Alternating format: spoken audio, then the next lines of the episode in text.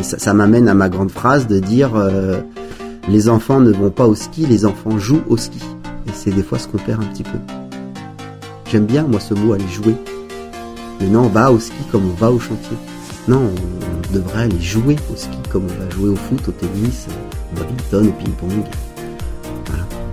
Alors là, accrochez-vous à vos moustaches. Enfin, si vous en avez pas, débrouillez-vous pour en trouver ou en emprunter, ça ne regarde pas. Cet invité-là, on ne le présente plus. Pour Enac, c'est une magnifique victoire. Et dans le camp français, c'est le délire. Ah, si je me présente, je suis un troubadour, un saltimbanque, un mec qui qui voulait être champion du monde de ski qui ne l'a pas été, mais qui a cru toute sa vie et qui a aujourd'hui 46 ans et qui continue à s'amuser comme s'il en avait 20. Puffcast contre Enac Gavaggio. Il y aura deux Puffcasts consécutifs avec Enac Gavaggio. Alors faites le plein de kombucha alp, boisson vivante, 100% naturelle et pétillante à base de thé fermenté et à retrouver et à commander sur kombuchalp.com. Allez, on y va? Enac, peux-tu nous raconter tes premiers instants, tes premiers moments euh, de sport, de ski, de glisse? Euh, bon, alors gamin, moi j'ai j'ai- baroudé un petit peu de partout. euh, j'ai attaqué le ski déjà assez tard, vers 7-8 ans. Je suis fils euh, d'agriculteur, de chèvrier. On avait des chèvres, des ânes, des poules, des canards et tout ça. On vivait perdu dans, dans la montagne. C'était un petit peu Heidi. Et euh, le ski, moi, je l'ai connu, euh, ouais, des glissades devant la maison, dans un- une petite structure à Valmorel qui s'appelait Saperlipopette. Et la vraie, les vrais souvenirs de ski, c'est plutôt euh, quand je rentre au ski club, donc euh, à 8 ou 9 ans, donc euh, peut-être un ou deux ans après les, autres. Et à la fin de l'entraînement, on, veut déjà me virer parce qu'en fait, euh, je suis pas bon. Et, voilà, et ça, ça m'a, ça m'a fait rire. Et il y a, déjà un coach qui à ce moment-là qui a dit non, non, mais le petit merdeux là, il a de l'étincelle dans les yeux, on va le garder celui-là. Et je crois qu'en fait, ça, c'est euh, voilà, c'est un petit peu le, ça reflète ma vie. Le bon, le mauvais entraîneur, le bon choix, le mauvais choix, voilà. Pour le coup, si tu as envie de citer des entraîneurs, n'hésite pas, vas-y, donne-nous des noms. Ah bah j'ai une super belle histoire. Donc je suis au Winter Legacy. euh, alors là bah du coup je, au Winter Legacy à Courchette hiver et là je vois un monsieur en tenue de moniteur à 20 mètres de moi euh, avec une grosse moustache, euh, des yeux euh, qui pépitent et tout. Puis je le regarde et on se regarde. Putain c'était mon premier coach Claude à Valmont Bouvier. Et euh, en fait, il osait pas venir me voir comme si euh, les années avaient passé, qu'il allait qu'il avait changé ou j'avais changé. Et en fait, euh, j'ai couru sur lui, je l'ai serré fort dans mes bras et euh, et ce gros nounours, euh, parce que c'était un gros nounours, ben avait en fait les, les les larmes aux yeux. Pas parce que il venait de serrer un garçon qui avait réussi dans la vie du ski, pas du tout, mais parce qu'en fait, il serrait dans les bras un garçon qu'il avait eu euh, il y a 25 ans en tant que coach. Et puis ça, c'est cool en fait. Voilà, ça, ça m'a marqué. Je crois que c'est l'histoire qui m'a le plus marqué cet hiver, d'avoir revu mon premier entraîneur que j'aimais mais euh, profondément. Revenons à ce club de Valmorel. Euh, T'avais autour des 8, 10, 12 ans. Qu'est-ce que tu y faisais là-bas euh, Quel type de ski Dans quelle largeur? Alors bah clair, moi je fais partie de tous ces gamins qui font partie des petits comités. Donc euh, j'ai en fait j'ai j'ai appris à skier aussi plutôt dans le Jura, donc je suis plutôt euh, d'une souche jurassienne. Euh, et ensuite mes parents allaient faire les hivers à Valmorel. Du coup je faisais l'hiver à Valmorel et puis été, automne, printemps je repartais euh, dans le pays de Gex par là-bas. Euh, et moi, moi, j'ai vraiment souvenir de, de, de ça en fait, d'une double vie de gamin et euh, d'être euh, dans le Jura euh, toute l'année, essayer de m'entraîner, m'amuser. J'étais au club de foot, euh, plein de petits trucs comme ça. Et, et l'hiver, j'allais à la montagne. Et je crois que c'est ce qui fait aujourd'hui. Je, je vais peut-être dire une bêtise, mais est-ce que ce serait pas la richesse de notre fédération française de ski, les petits comités, hein Voilà de tous ces gamins en fait qui ont grandi dans des petits pays, dans, des petits, dans des petites régions, des petites montagnes où la neige est rare. Et en fait, euh, je crois que c'est nos plus grands champions à l'heure actuelle. Voilà. Ah, il y a plus personne qui parle? Si? Bah merde, il y a le comique de Savoie, le comique de Savoie, on est où? On est où? Hein? À l'époque, tu étais sur quel type de ski? Tu étais déjà sur du freeride, des grands espaces ou du ski cross? Euh, En gros, combien au patin? Ouais. Combien Bah, patin? clairement, si on se remet à l'époque, donc euh, moi je rentre au ski club, je dois être en 1900, ça doit être en 1985, 86, 80, ouais, par là. Et, euh, et à cette époque-là, de toute façon, quand t'es dans une dans une station, t'as pas le choix. Tu fais euh, le ski club ou tu fais rien. Donc euh, le- tous les gamins ont fait du ski club. Et c'était pas un mal en fait de pas vraiment avoir le choix, ça évite de s'éparpiller, ça ça ressente les centres d'intérêt et puis du coup ça à force de pratiquer, de toute façon ça développe une passion hein, puisque le ski on l'aime. Donc moi j'ai vraiment souvenir de ça et j'ai déjà souvenir aussi et c'est encore c'est encore actuel quand on dit aux, gamins euh, non mais là on a skié euh, samedi toute la journée, dimanche matin, bon cet après-midi vous restez tranquille à la maison, euh, vous faites pas les cons. Et puis en fait, euh, il y a 40 ans, c'était déjà ça, et ça l'est encore aujourd'hui. Les gamins, le dimanche après-midi, qu'est-ce qu'ils font? Ils prennent leur ski et ils vont faire les coups. Et donc ça, ça va pas changer. Mais si ce n'est que nous, à l'époque, ben forcément, on prenait nos skis euh, du ski club, qu'on traitait plutôt mal au bout du compte, alors que là, aujourd'hui, les enfants ont des petits paires de ski cailloux pour euh, s'amuser, ils ont le snowpark à côté, ils vont faire des backflips et, un petit peu tout ça, mais c'était déjà de notre époque, en fait. Et ça, ça m'amène à ma grande phrase de dire euh, les enfants ne vont pas au ski, les enfants jouent au ski. Et c'est des fois ce qu'on perd un petit peu. J'aime bien moi ce mot aller jouer. Mais non, on va au ski comme on va au chantier. Non, on devrait aller jouer au ski comme on va jouer au foot, au tennis, au badminton, au ping-pong. Voilà. Bon, j'ai bien compris que tu allais jouer au ski. Et tu as joué à quoi dans ta jeune carrière de skieur? Parce qu'à un moment donné, euh, peut-être, comme tu dis, on doit jouer, faire le clown ou le con, en fonction du degré que tu utilises. Euh, mais comment tu as acquis tout ce bagage technique pour être quand même en capacité de faire le grand con alors, bah nous, on avait des, des entraîneurs à Valmo quand même, euh, sur toute la première génération, euh, qui étaient, euh, qui avaient tout compris. Euh, on jouait vraiment en fait. Alors on faisait énormément de techniques. J'ai souvenir de remonter les pentes en pas de patineur euh, jusqu'à la nuit tombée. C'était infernal. Mais on avait euh, on avait le droit à tout à côté. Donc nous c'était quand on allait au ski club, on faisait autant de ski que de bataille de boules de neige et de bonhomme de neige et d'igloo au départ. on passait une heure à construire une rampe de départ parce que le départ c'était ce qu'il y avait de mieux quand tu étais gamin et les coachs nous laissaient faire en fait. Et du coup, on avait quand même, euh, on avait une liberté qui était assez folle dans ce petit ski club, qui, je ne veux pas dire de bêtises, je pense, a été peut-être euh, le meilleur ski club français pendant au moins dix ans. Euh, et oui, je vais, je te dis pas de bêtises, c'est vrai. On était 30 gamins sur à peu près 7 ou 8 années d'âge, et sur ces 30, t'as pas moins de 15 gamins qui sont montés en Coupe d'Europe. Et là, quand aujourd'hui on me dit, ouais, mais non, là, on a un problème de génération sur les 8, 10, 12, machin, en fait, je dis non, c'est pas vrai, ça n'existe pas un problème de génération. Tu peux faire d'âne comme nous, on n'était que des ânes à Valmo. Hein. Mais on a tous, on est tous devenus des petites mules et on a quand même tous réussi à aller assez haut. Et il n'y avait aucun étalon chez nous, tu vois, il n'y a pas eu de, de vrais champions. Mais par contre, ça veut quand même dire que tu peux prendre euh, sur 30 blaireaux, parce qu'on était 30 blaireaux, on en a mis 15 en Coupe d'Europe. Et ça, quand même, sur 8 années d'âge, ça veut tout dire. Donc, l'histoire de la génération, c'est faux, archi faux. C'est euh, les coachs se cachent derrière. Non. Tiens, c'est intéressant ça. Comment expliques-tu qu'à Valmorel, dans ce ski club, à un certain moment, il y a cette grosse densité de bons coureurs? Bah Valmont, on a réussi parce qu'en fait, on jouait et euh, on avait le droit à tout. On faisait de la puff. Euh, on, on, bah, on traçait pas quand il y avait de la puff, on allait faire de la puff, on, faisait des concours d'aribougnettes, on, passait notre temps à sauter par-dessus les chalets, et tout ça, c'était validé par le coach en fait, par les coachs, parce qu'on en, en a eu quatre ou cinq qui ont suivi ça. Après, on a eu euh, donc il y a eu toute cette génération par Claude, le premier, donc qui était vraiment basé sur du ski euh, plaisir, mais de compétition. Parce que quand on était en compète, là, on était en compète, il fallait quand même envoyer du pâté. Et puis la règle d'or, c'était on attaque. Là, on nous parlait pas de technique, machin. Vous envoyez, vous mettez tout ce que vous avez. Et du coup, on avait, euh, on avait un ski, tous les gamins de Valmorel, on avait tous un ski champagne donc euh, qui explosait. Tu vois, on arrivait rarement en bas, mais quand on arrive en bas, on, gagnait tout.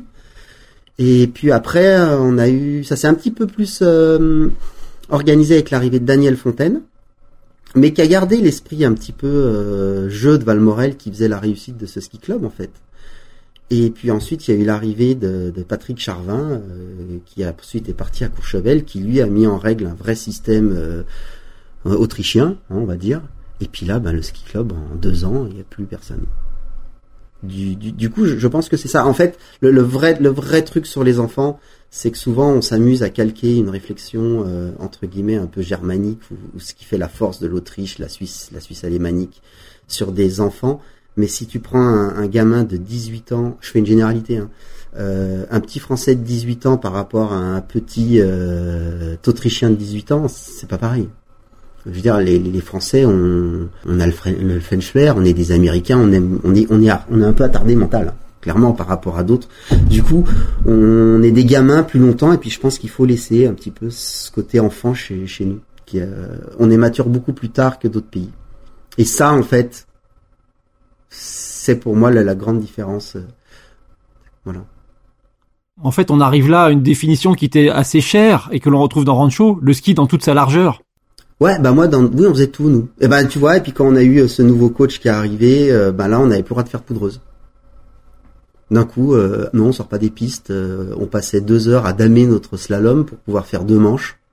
Et puis on pliait alors que les générations d'avant c'était allez go tout le monde, on va à droite, à gauche, machin. Bon, je sais qu'aujourd'hui avec la législation c'est plus la même, tu vois, les stations sont plus fréquentées, euh, c'est plus compliqué d'emmener les enfants à droite, à gauche en poudreuse, les parents qui sont complètement fous. Euh, dès qu'il y a un gamin qui arrive avec la moindre écorchure sur la pommette parce qu'il est sorti en hors piste, on crie au scandale.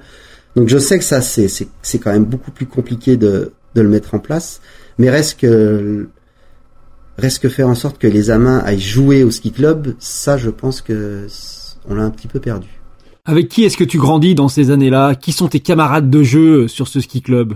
Ben voilà, ça c'est la grande tristesse de, de ma vie, c'est euh, et c'est ce qui fait la différence entre un grand champion et, puis, pas, pas un grand champion comme moi, c'est que moi j'ai tout basé, toute ma vie a été basée sur l'affect. Et en fait, j'ai grandi avec une génération de Valmorel. Ensuite, j'ai eu des copains dans d'autres stations. Mais en fait, euh, très vite, je me suis retrouvé le dernier des copains en fait. Et du coup, quand je suis arrivé euh, au comité de Savoie la première année, je me souviens, j'avais plus aucun copain. Et il y avait y avait des mecs avec qui je m'entendais super bien. Tu vois, j'avais un groupe. Euh, il y avait euh, Dalsin, Jeff Picard, euh, Vidal, Raph Burtin. Tu vois, on était quand même une génération, une, une, super belle génération avec des super skieurs. Mais j'avais pas le là-dedans. Il n'y avait pas mes amis, mes amis d'enfance en fait. Et moi, j'étais un peu perdu là-dedans. Ouais et c'est ce qui fait la différence entre les grands champions. Les grands champions sont capables à un moment donné d'arriver dans un groupe, de, de, faire euh, de faire leur place, de prendre ce qu'il y a à chez un tel coach, ce qu'il y a à même chez un coureur, même quand les gamins ont 18, 19 ans, tu vois, ils sont déjà matures certains. Et moi j'étais mais à milieu de tout ça là. Moi je, cherchais mon pote pour jouer, euh, pour faire le con. Mais non, ils étaient déjà plus matures que moi. Du coup j'étais perdu. On sent une pointe d'amertume et de regret mais je veux quand même revenir à une certaine réalité, c'est que tu dis t'amuser, mais tu as quand même une forte progression, tu rentres au comité de ski de Savoie, tu fais des FIS, tu arrives au niveau Coupe d'Europe. Comment est-ce qu'on peut concilier ce haut niveau avec ce que tu dis, l'amusement, le jeu? Ben ouais, mais c'est ça, c'est que tu rentres pas dans une structure euh, comme ça pour t'amuser, mais moi je voulais m'amuser encore. Euh, j'ai souvenir, on part en Coupe d'Europe à Altenmark ou je sais plus au fin fond de l'Autriche. Et là, j'arrive, moi, j'arrive de Valmorel, mes parents n'ont pas une thune, j'ai une combine euh, Fédération Française de Ski euh, qui a 6 ou 7 ans. Et là, le, le, coach en chef me passe une combine de l'année FFS. Mais là, pour moi, je suis aux anges, tu vois, j'ai une combine déjà de annuelle. Et puis, en fait, je fais ma course, et puis on me la reprend. Puis là, en fait, je dis, mais c'est pas possible. Puis en fait, j'ai enchaîné quatre Coupes d'Europe comme ça, où à chaque fois, on me reprenait la, la combine. Et puis, et puis en fait, si à 17-18 ans, tu as déjà compris certains trucs, on te dit, bah en fait non, là tu vas courir pour la France, mais c'est juste pendant tes deux minutes de course. Hein. Là après, tu nous rends la combine. Mais ça, c'est des trucs qui sont, euh, qui moi m'ont fait hyper mal en fait. C'est tout con, hein. On parle d'une combinaison, hein. Mais en fait, à 18 ans, tu comprends pas en fait pourquoi on te la laisse pas, euh, euh, parce qu'ils en ont pas 50 à donner déjà. Et, voilà, il y a eu plein de trucs comme ça. Il y a eu, je suis l'année des championnats du monde junior. Je suis cinquième dans toutes les catégories avec les mecs qui ont un an de plus que moi, français. Dans mon année d'âge, je suis troisième mondial dans quatre catégories. Slalom, super G, G, descente. Sélection euh, pour euh, les championnats du monde euh, junior. Il y a huit Français qui sont qualifiés et moi je suis troisième remplaçant. Je dis mais c'est pas possible. Et déjà à 17, 18 ans, tu te dis mais attends, il y a des trucs qui sont et non, mais non, mais non, il y en a qui disent, rentre pas dans le moule, machin. Mais en fait, on s'en fout. C'est pas parce que le gamin, il rentre pas dans le moule qu'il a pas mérité sa place, tu vois. Il y a déjà des cuts. Et si, à 17, 18 ans, t'es pas assez mature pour comprendre pourquoi t'as pas été sélectionné, c'est fini.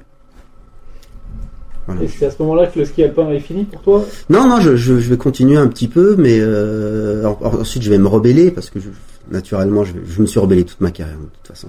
Puis je vais me rebeller et puis le côté rebelle, euh, le côté euh, allez tous vous faire foutre, euh, prend le dessus sur ma vraie passion qui est le ski. Et puis en fait, euh, je perds pied pendant une saison, deux saisons, et puis je rattrape pas le wagon. Puis là, d'un coup, je me rends compte que qu'en fait j'ai été con, tu vois, que je comprends plein de trucs, mais après. Et du coup, ben, le- le train est parti, puis moi je suis resté à la gare, quoi. Et du coup, j'arrête. Tu dis euh, plusieurs fois que tu n'arrives pas à te conformer aux règles, que tu as des difficultés à intégrer le groupe. euh, J'ai envie de te demander, est-ce qu'au moins tu as essayé? Quels efforts tu as pu faire pour t'intégrer euh, mieux et t'intégrer davantage? De faire un sport individuel pratiqué en groupe, t'as un cadre. Le cadre, euh, il y a des règles hyper basiques, arriver à l'heure, manger ensemble, aider à, à décharger le bus, euh, faire une vie de groupe.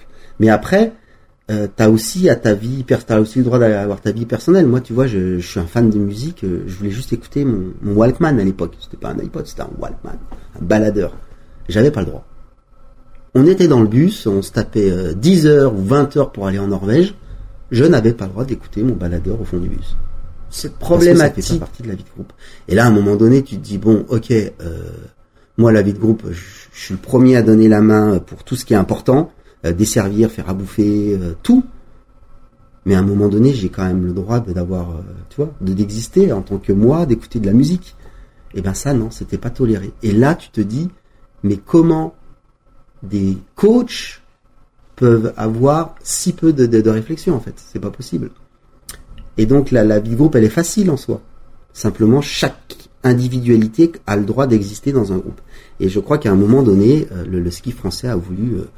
Bah, je crois que c'est l'histoire de tout le ski français. Si tu le reprends hein, depuis le début du début, hein, si on reprend l'affaire Joubert jusqu'à maintenant, à chaque fois qu'il y a un mec qui sort un petit peu du cadre, je dis un petit peu, hein, ah tout de suite euh, fait chier. euh, et ça, c'est pas bon en fait. C'est justement ces petites individualités aussi qui sont importantes. Oui, je pense que ce que tu dis là, c'est pas vrai uniquement dans le ski, c'est peut-être euh, vrai aussi ailleurs, et je vois surtout peut-être aussi dans l'entreprise où une personne un petit peu atypique, qui est joueuse, qui amène des idées différentes, va être un peu marginalisée, mis de côté, alors que... Oui, mais, mais tu vois, si je reprends l'exemple du baladeur, euh, le, le- si je prends pas moi, mais un gamin qui écoute de la musique au fond du bus aujourd'hui, il y a aucun souci. Mais euh, à, à l'époque-là, euh, genre, euh, c'était néfaste pour le groupe. Qu'est-ce qu'on s'en fout qu'un merdeux écoute de la musique? S'il est là, s'il est jovial, s'il joue, s'il est, s'il s'entraîne, s'il se marre avec le groupe, euh, il peut, tu vois. Est-ce que c'était pas aussi une forme de management à cette époque-là, dans le sens où euh, les coachs d'aujourd'hui sont-ils différents, et surtout si Enac était coach aujourd'hui, il ferait quoi? Bah, je- si j'étais coach aujourd'hui, je pense que je, oui, j'aurais un, un règlement euh, basique avec un vrai cadre, euh, avec des règles auxquelles tout le monde doit s'y tenir pour que le groupe fonctionne, tu vois. Et puis après, ben feu. Je veux dire, si l'après-midi, euh, le mec son kiff, c'est d'aller euh, faire du skate, mais vas-y en fait. Si t'aimes le skate, sois pas con, euh, va pas te péter une cheville parce qu'on sait que le skate ça fait mal. Mais vas-y en fait.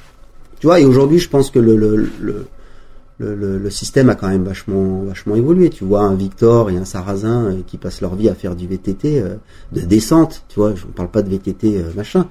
Bah, j'imagine que les coachs, ça les rend fous parce qu'ils se disent putain, mais ils vont se casser les deux. Mais en fait, ça les rend heureux de faire ça.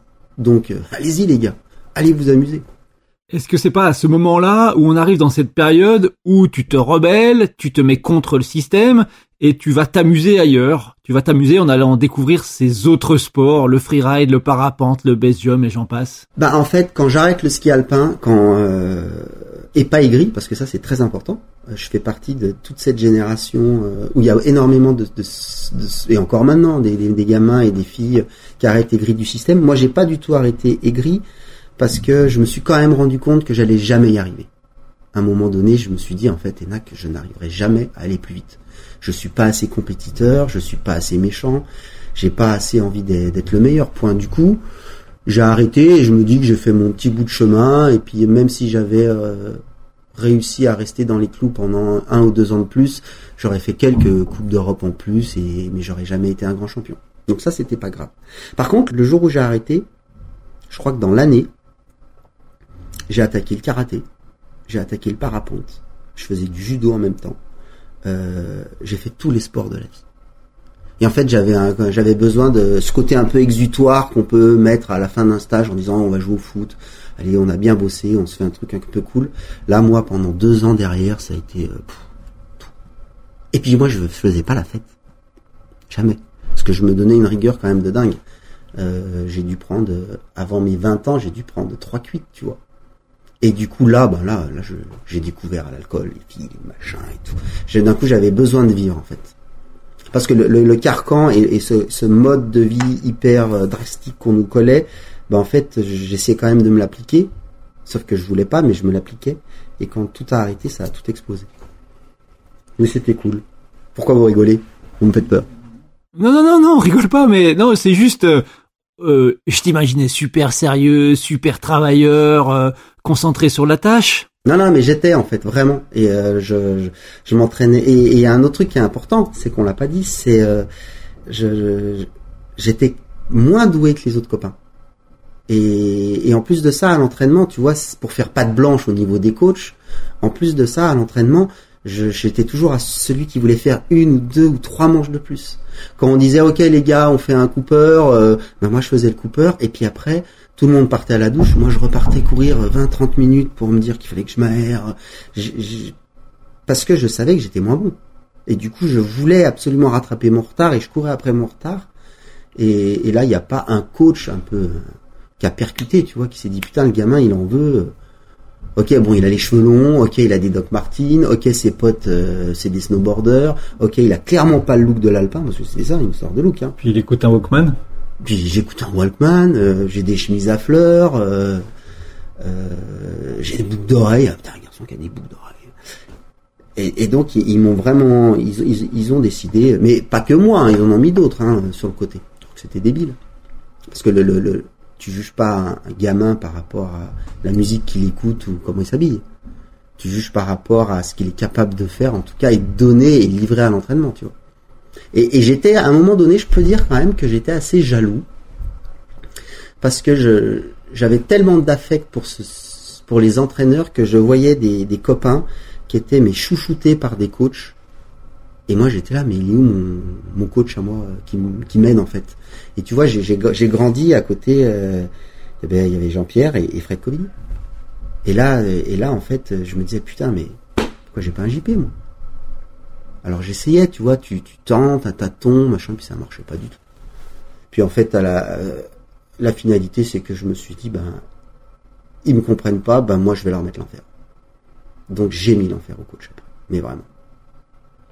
Et je peux te dire qu'ils s'en souviennent. C'est-à-dire? Ah bah je leur mets l'enfer. Il y en a un qui faisait de l'eczéma, du coup mon grand jeu c'était de lui faire péter des crises pour qu'il passe sa journée à se gratter, tu vois. Et j'en étais hyper fier. Je disais ben t'es con, ben, moi je suis encore plus con. Et, du coup, c'était un jeu qui était terrible. Mais en fait, je me suis autodétruit tout con. Hein. Mais c'était ma vengeance parce qu'à 17-18 ans, euh, t'as pas les moyens de, même au niveau du, langage. Tu, tu, parles avec un adulte, tu te fais démonter en deux secondes. Il te restait que ce rapport-là de force. Ouais, et puis de mesquinerie un peu, tu vois, de, vengeance à deux balles. J'étais, euh, j'étais un peu rebelle, euh, voilà, un peu dark, c'est comme ça.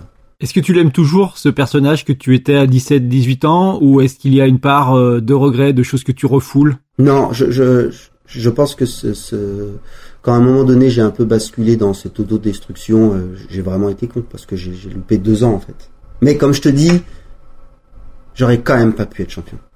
Et c'est ce qui fait aujourd'hui que du coup, euh, grâce à ces entraîneurs, parce que j'en ai rencontré deux trois, des, des, des horribles, mais c'est un peu grâce à ces, aussi ces entraîneurs que bah, j'ai toujours une passion du ski complètement folle, euh, que je suis un fan de ski alpin, que je que j'ai écrit Rancho, que ainsi de suite, tu vois. Rancho, Rancho, c'est c'est ni plus ni moins que raconter ce que j'ai vécu d'enfer dans dans ma période adolescente en ski. Il y a dix ans, il y a dix ans, le monde du ski, était encore super segmenté. C'était euh, l'alpin ne parlait qu'à l'alpin, le fondeur qu'au fondeur, le freestyler qu'au freestyler, euh, les Alpins regardaient les freestylers en les imaginant fumer des pétards et des gros glandeurs. Euh, ils regardaient les Nordiques euh, avec leurs collants à faire des boucles et des boucles. Il y avait rien de fun. Le fondeur, lui, comprenait pas du tout le freestyler qui lui. Bah, tu vois, en fait, personne ne s'appréciait. Et, moi, j'ai grandi avec des étiquettes de branleur toute ma vie. Parce que si je fais, un, si je continue ma carrière, je suis un Alpin, mais chez les Alpins, on considère que je, fume des pétards parce que j'ai les cheveux longs et que je me mets des cuites, parce que mes copains à la maison sont tous des snowboarders. J'arrête l'alpin. Là, boum, je découvre le freeride. Je me retrouve dans un univers complètement fou qui a pas de code et tout. Je plonge là-dedans. Et là, les freeriders, qui sont censés être les plus cool, me méprisent à moitié parce qu'en fait, je suis un putain d'enculé de racer, quoi. J'arrive de l'alpin, quoi. Ce qu'il y a de vraiment pas cool. Je dis, c'est pas possible, ça. Arrive le ski cross. Bim! Une discipline où je m'éclate. Parce que, en fait, j'ai trouvé mon truc. Je suis en compétition directe avec quelqu'un. Il n'y a plus l'histoire de chrono, euh, on est quatre au départ ou six, bam, on, on est tous à égal, le premier qui arrive en bas a gagné. Format pour moi super simple. Je suis sur un ring de boxe, ça me plaît. Et là, en fait, le milieu alpin, là, ce coup-ci, m'en remet une en me disant qu'en fait, je suis juste un alpin raté. Le milieu freeride, ben, regarde ça en disant, ouais, bah, de toute façon, les mecs, ils font ça. S'il avait été bon en ski, il aurait fait de l'alpin, machin. Et du coup, en fait, tu te dis, mais c'est juste incroyable, quoi. Et puis après, je vais plus loin, tu vois. Si je fais un bond, je me retrouve en 2014 euh, à Sochi, et là, j'écoute les, les crétins de France Télévisions de l'époque qui se regardent et qui disent, ouais, putain, c'est quand même de la merde, on fait pas de médaille. Et puis là, je suis à côté de Fafa, euh, Fabrice Guy, qui dit, bah, il y a Martin, il vient de claquer des résultats de dingue. Et les mecs de France Télé se retournent et disent, non mais, on parle d'un sport. Si Martin était bon en fond, il aurait fait du fond, il aurait pas fait du biathlon. Et là, tu te dis, mais en fait, c'est complètement fou. Le, le, le- la, comment on segmente tout et comment tout se jalouse et alors qu'en fait, si on en revient à nos moutons, on fait tous un truc sur la neige et bientôt il y en a plus. On aurait tous se serré les coudes. Et bref. Et Rancho, bah en fait c'est ça. L'objectif de Rancho, c'était faire un gros fuck à tous ceux qui ont aussi, euh, qui se sont amusés à segmenter tous ces sports. Et moi, j'avais juste envie de raconter qu'en fait, on faisait tous partie. C'était la même famille, qu'il n'y avait pas de différence en fait.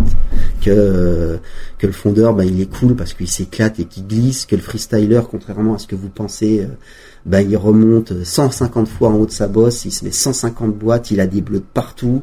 Et, ok, il fait pas de muscu, mais par contre, il se met des tatanes que personne ne se mettra. Et puis que l'alpin, en fait, il a une passion euh, qui est complètement folle. Le mec, il va s'entraîner des jours et des jours pour gagner un centième par virage. Tu te dis, c'est, c'est- tu, ça, ça demande que du respect. Comment tu peux être passionné de ça? Ben, Les mecs, ils sont fous de ça, de la glisse, du carve, de prendre de l'angle. Et en fait, c'était juste ça que je voulais raconter. Bon, après, ça a raconté d'autres choses, mais là-bas, c'était ça. Tu as commencé à parler du ski cross et de ta passion pour le ski cross, comment elle est née. Euh, une nouvelle fois, tu te prends au jeu, tu te prends à l'image et à l'idée euh, de pouvoir faire l'idiot. Ouais, alors en fait, ce qui est assez rigolo, le, le ski cross, c'est un grand passage de ma vie. Euh, donc j'arrête l'alpin en milieu de saison.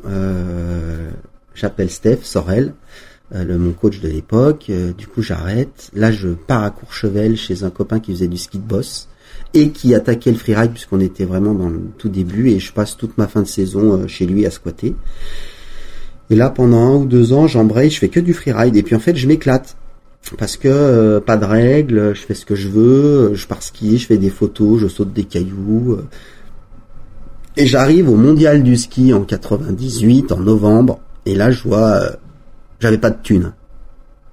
Et là je vois une affiche, premier ski cross en France, 10 000 francs à gagner. Pour les jeunes qui écoutent, ça fait à peu près 1500 euros. Et, euh, et là je vois ça, je dis putain, mais 10 000 balles, euh, je peux m'acheter une voiture, vu que j'en ai pas... euh, je m'inscris je gagne, mais là je m'éclate. En fait, je refais un truc alpin où je me confronte à des gens, où le chrono n'est pas le seul juge de paix là, et où en fait il y a une vraie friction, il y a un duel, il y a du contact, et en fait il y a tout ce que j'aime. Et, là je me dis waouh Et là en fait je retombe dedans, j'essaye de m'enseigner s'il y en a d'autres, bon il y en a pas, puis finalement je reçois un email comme quoi je suis invité aux X Games euh, deux mois après et j'y vais et, et je gagne et puis l'aventure part en fait. Et, et le ski cross, moi, m'a plu vraiment parce que il y avait de toute façon cette, euh, cet ADN alpine, parce que la, race, je trouve que c'est bon, que c'est sain, que c'est super pour les enfants. Mais il y avait un côté qui était quand même moins codifié, surtout au début, qui était clairement rock'n'roll. Et là, moi, je me suis éclaté. Tout en étant toujours pas très bon. Euh, j'étais pas le, le meilleur, je faisais des trucs complètement débiles, mais j'étais incapable de tenir une saison parce que c'était trop long. euh, parce qu'au bout d'un moment, le jeu, je- j'en avais aussi un peu marre. Mais du coup, j'ai trouvé un, truc où euh, qui était basé en fait sur des valeurs euh, super saines. Et puis il y avait pas de fédération. Donc en fait, t'es bon, t'es qualifié. Point. Personne ne juge. T'avais pas de coach. Du coup, je m'entraînais tout seul. Euh, je faisais le ménage à la salle de muscu euh, pour euh, pour euh, en échange de ma, de ma cotisation annuelle parce que j'avais pas les thunes pour claquer euh, 300 quelques euros à l'année. Du coup, je lui faisais le ménage. Ensuite, j'avais un petit deal avec mon coach du ski club des arts qui me faisait mon mon programme et qui m'entraînait sur les glaciers, mais en même temps, je lui rendais l'appareil en partant avec lui. Pardon. En partant avec lui sur des stages euh, l'été, l'automne, l'hiver avec les gamins pour faire un second coach, tu vois, pour aider, encadrer. Et du coup, je trouvais le système hyper cool. Parce qu'en fait, punaise, j'étais le maître à bord. Je voulais y aller, j'y allais, je voulais pas, j'y allais pas. Et j'avais le droit d'écouter mon baladeur quand je voulais. Et là, je me suis éclaté. Alors, arrivé là, pour celles et ceux qui veulent savoir si Enac, avec ses 1500 euros, en tout cas 10 000 francs à l'époque, a acheté sa voiture, on va renvoyer vers Punk, ton dernier film, pour apprendre la suite de l'histoire. Je voudrais revenir à la compétition et revenir au ski cross, où tu disais qu'à l'époque il n'y avait pas de cadre, il n'y avait pas de fédération, c'était des équipes de marque, on t'appelait, tu venais. En quoi ta sélection aux X Games a-t-elle changé euh, le cours de ta carrière et en quoi surtout les X Games à l'époque étaient le plus gros événement en termes ski cross? Alors, et alors juste euh, le petit aparté, vous savez comment ont été créés les X Games parce que c'est complètement fou. Euh, ESPN, donc euh, qui fait partie de CNN, je crois, ou NBC, je sais plus, une des deux grosses chaînes. Euh, en fait, font un constat un petit peu sur la jeunesse américaine et en fait, ils s'aperçoivent que les grosses grosses stars sont toutes black.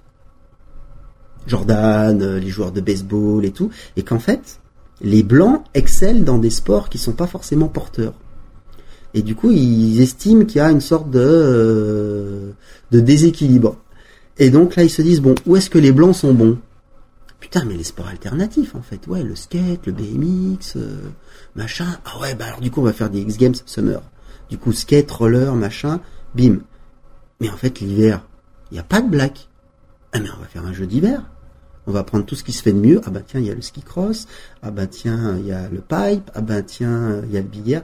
Et en fait, ils ont créé les X Games sur un truc de, de pour, que les, enfants s'identifient à un truc racial en fait. C'est même un peu horrible, tu vois.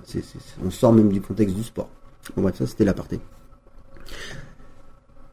Et en fait, on arrive aux X Games et puis là, euh, c'est ni plus ni moins qu'une Coupe du Monde, en gros. C'est des mini-Jeux Olympiques pour les sports alternatifs. C'est un gros coup de lumière sur euh, plein de disciplines qui n'ont pas leur place vraiment euh, sur les grandes chaînes euh, européennes à ce moment. Euh, c'est euh, et, même à l'époque, j'en étais rendu compte, c'est énormément de fake. Euh, c'est euh, sponsorisé par l'armée américaine. C'est euh, c'est assez fliqué, mais en même temps, t'es super libre de faire plein de trucs. Et en gros, c'est c'est pas un événement sportif, c'est un show médiatique. Et là, derrière ça, après les X Games, j'ai fait des tournées aux US aussi, où en fait, eux, ils ont une réflexion qui est complètement à l'inverse de notre bonne mémère la fise. C'est que en fait, ils font des shows télé. Point. Donc, il y a de la thune qui rentre. Nous, on fait des performances sportives et on oublie le show. Et du coup, il y a tout qui va avec en fait, puisque les les sportifs pourraient être bien plus reconnus euh, si le ski alpin était un show et pas seulement une discipline euh, tac. Et puis nous, on se retrouvait dans des disciplines où en fait, on se retrouvait des stars médiatiques, euh, pas en France, hein, mais aux US, euh, c'était complètement fou. Mais parce qu'ils nous montaient de toutes pièces en fait. Moi, ils m'ont donné le, Dark, le nom du Dark Lord, mais c'est les ricains qui m'ont donné ce nom. Du coup, je faisais la une de tous les journaux là-bas. C'était rigolo. Une année, j'arrive aux arcs, j'oublie mon forfait. J'arrive pas à monter. Et euh, c'est la même année. hein. Une semaine après ou dix jours après, euh, je suis à Aspen. Euh, j'oublie mon forfait, comme d'hab. Le mec me reconnaît. Vas-y, passe. Et là, je me dis, ah bah ouais, en fait, il y a, y a deux univers complètement fous. Je suis à la maison, je passe pas. Je suis aux US, à Aspen, je passe. Et, euh, et voilà, mais après, mais après, faut se dire que les X Games, c'était quand même que du fake, tu vois. Ils prenaient euh, 500 spectateurs, ils les mettaient tous dans 10 mètres carrés, et c'est là où ils mettaient le, la télé. Mais à la télé, du coup, t'avais l'impression qu'il y avait énormément de monde, ce qui est faux. une, les Jeux Olympiques ou une Coupe du Monde attirent bien plus de monde que les, que les X Games. En gros, le système américain, euh, eux, ils montent un dossier, ils vont voir les télés. Ok, nous on veut du prime time euh, là, là, là, là. Là, d'un coup, ils ont un plan média avec toutes les retombées, les heures où l'événement va passer, et ensuite ils vont voir les sponsors. Ok, bah alors du coup, nous on fait CNN là, CNN là, tac, tac, tac, tac. Combien vous donnez hop, l'événement a lieu. il faut que l'événement soit incroyable. Il faut qu'il y ait des chutes, il faut que ce soit spectaculaire, il faut qu'il y ait des histoires, des machins. On est limite dans la WWF avec du catch, tu vois, on exagère, mais on est là-dedans. Mais du coup, il y a des ronds, le truc tourne. Euh, ils ont fait plein de trucs, même pour des associations déjà écologiques. Ils étaient en avance sur plein, plein de machins. Et nous, en fait, on a une bonne mémère fils qui se pointe, qui dit, bah nous, le cahier des charges, c'est ça. Tu payes ou tu payes pas. De toute façon, on s'en fout du nombre d'heures. Euh, c'est comme ça et pas autrement. C'est pas du tout la même réflexion. On va juste rappeler sept médailles aux X Games pour euh, Enak Gavaggio. À un moment donné, euh, le ski cross rentre dans la FISE. On t'a demandé de faire le choix entre la FISE et les X Games. Premier point d'éclaircissement demandé là-dessus. Et ensuite, euh, l'entrée du ski cross aux Jeux Olympiques. Et là, euh, un autre choix et d'autres éclaircissements tu vas nous apporter. Ouais, alors le ski cross, donc ça part à fond. C'est clairement, euh, c'est Salomon qui a vraiment créé la discipline. Ils ont euh, injecté euh, des ronds, des idées, euh, des heures de télé incroyables. Et donc ils ont créé vraiment le ski cross. Et puis d'un coup, le ski cross arrive à la FISE. Et nous, on était dans des systèmes pro. Donc moi, je faisais partie du team Salomon. Il y avait le team Dynastar, le team Ross, le team Ed.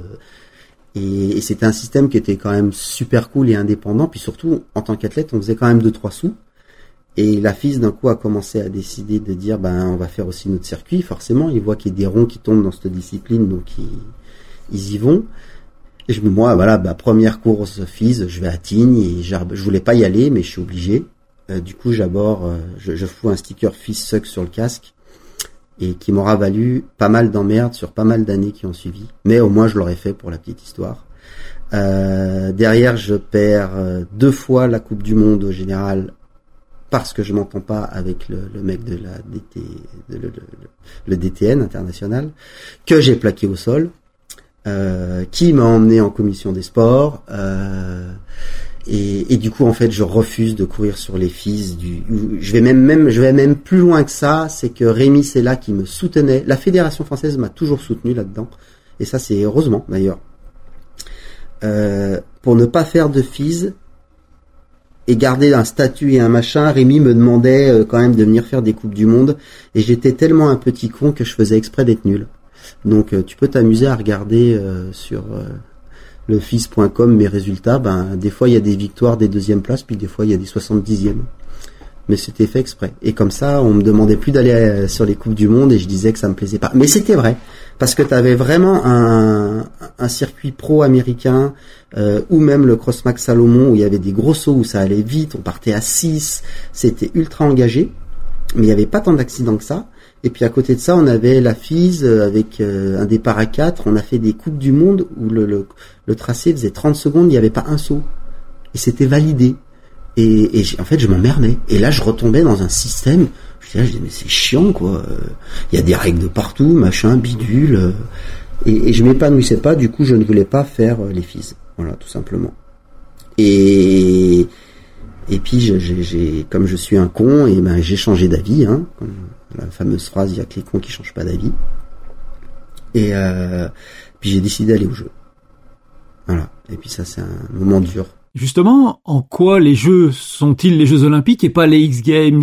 Ah, c'est compliqué tout ça. C'est. Euh... Qu'est-ce qui t'a fait vraiment rêver? Qu'est-ce qui t'a allumé l'étincelle pour aller à Vancouver en 2010 sur les Jeux Olympiques, les premiers Jeux Olympiques du ski cross? Bah alors oui, il y a plein de choses. Les Jeux, je les regardais à la télé et je trouvais ça magnifique. J'avais regardé 2006 euh, à la télé. Je, je, je, puis je suis un supporter moi, donc je, je, rêve de ça. Après, ce qui était assez rigolo, c'est euh, en 2008 j'ai un accident. Du coup, je dis que j'arrête le ski cross. C'est une année où j'avais fait les fils en plus. Tu vois, j'étais deuxième mondial cette année-là quand je me blesse. Et puis en fait, je dis que j'arrête et c'est Rémi là qui qui m'appelle une fois, deux fois, trois fois et qui me traque et qui me dit putain mais Enac, remets-toi dedans, il y a les jeux dans deux ans à Vancouver. Puis non non non et puis à un moment donné, je me suis dit en fait en fait, tu vas peut-être passer à côté d'un rêve de gamin là. C'est que tu as les Jeux Olympiques dans deux ans qui sont à portée de main, euh, la chance de vivre cet événement et je m'en suis servi comme moteur pour ma rééducation. Et, et du coup, en fait, je me suis fait des jeux un objectif complètement fou. Euh, pendant deux ans, j'ai fait que ça. Bah, j'ai réappris à marcher. Hein. J'ai réappris à passer l'aspirateur puisque je pouvais plus rien faire. J'ai fait six mois à l'IT. J'étais dans un état vraiment moche. Et j'arrive à prendre ma sélection au dernier moment alors que je la mérite pas forcément sur le papier. Mais le, le staff français, une fois de plus, la Fédé me fait confiance le staff français est persuadé que je, je suis peut-être le seul et unique français chez les garçons qui peut aller décrocher une médaille, de par euh, le fait que je suis une tête de con. Et, du coup, je suis qualifié et je reviens. Mon pic de forme arrive, mais je pense dix jours avant les Jeux, mais il me manque un petit peu. Et puis, ben, j'échoue. J'échoue et et en tout cas, ce qui est sûr, c'est que la magie des Jeux mais euh, je la souhaite à tous les gamins du monde de vivre une fois les Jeux Olympiques. C'est trop cool, la cérémonie d'ouverture, le village, euh, le fait de se retrouver un jour J, une course où tu sais qu'en fait, et ça pareil, c'était le discours de l'époque des Français. Euh, non mais les Jeux, vous inquiétez pas, c'est comme une autre course. Il y a un départ, il y a une arrivée, il y a un podium. Mais c'est faux, les Jeux, ça n'a rien à voir. Il y a, il y a la genre Vancouver était en feu, il y a des drapeaux de partout, les nations. Et puis là, quand tu mets ta doudoune avec ton que tu trouves dégueulasse, parce que les Français on a toujours des tenues dégueulasses. France, même ta tenue France dégueulasse, tu la trouves belle. Tu dis putain, ta merde, je représente la France. Et là, tu te dis, bah là, ce qu'il y a de sûr, c'est que dans deux jours, je vais être au départ. Il y a tous mes copains, toute ma famille, toute la France, en exagérant, ils vont être derrière le poste et même s'ils me connaissent pas, ils vont être derrière moi. Et là, je représente un truc en fait. Et là, moi, je me, suis pris au jeu. Et je te jure, mon, tour de thorax, j'ai dû passer de 97 à 108, tu vois. Ça fait BAM J'étais là, et, puis en plus, j'y croyais, je pensais que j'allais gagner. Parce que honnêtement, honnêtement, j'étais... Euh, il y avait un mec qui était meilleur que moi, mais j'étais imbattable. Mais la conclusion des Jeux Olympiques, c'est que c'est pas le meilleur qui gagne, c'est celui qui est parfait. Et j'étais le meilleur, mais loin d'être parfait. Dans l'air d'arriver à la fin de ton dernier run, à ce moment-là, que se passe-t-il et surtout à quoi penses-tu? Oui, oui, j'avais annoncé que ça serait ma dernière compétition, que de toute façon, j'avais même prévenu Fred, mon techno, je lui ai dit, tu sais quoi, les skis, il faudra que tu ailles les chercher dans l'air d'arrivée, je me barre. Que je gagne, que machin, les skis sont dans l'air d'arrivée, je les laisse. J'arrête la compétition le jour des Jeux. Donc c'était programmé depuis deux ans, mais je m'étais déjà fait un plan. Hein. j'étais persuadé que j'allais être champion olympique. Et euh, j'avais déjà, entre guillemets, pré-réservé des billets d'avion le lendemain matin pour partir en Alaska faire de l'hélico pendant 15 jours avec des copains. Et genre, je voulais, euh, je, m'étais fait des films. De toute façon, je vais être champion olympique. Là, ça va être là, le feu. Et moi, je serai introuvable. Parce que ça fait deux ans que j'en chie, que je suis en train de faire des rééducs, que je suis tout seul à Saint-Raph et tout. Et en fait, euh, je gagne, je disparais. Je m'étais fait un film. Je me croyais dans Hollywood. Et voilà, bah tu vois, le Hollywood, euh, que dalle. Ça s'est fini dans mon canapé en train de pleurer comme une merde parce que j'avais échoué. Mais j'ai vécu des trucs de fou avec les copains, avec le staff et tout ça. Vous pouvez maintenant reprendre une activité normale. Et Nagavajo, le retour de la vengeance, épisode numéro 2, arrive bientôt sur podcast. Commencez à en parler autour de vous. À très vite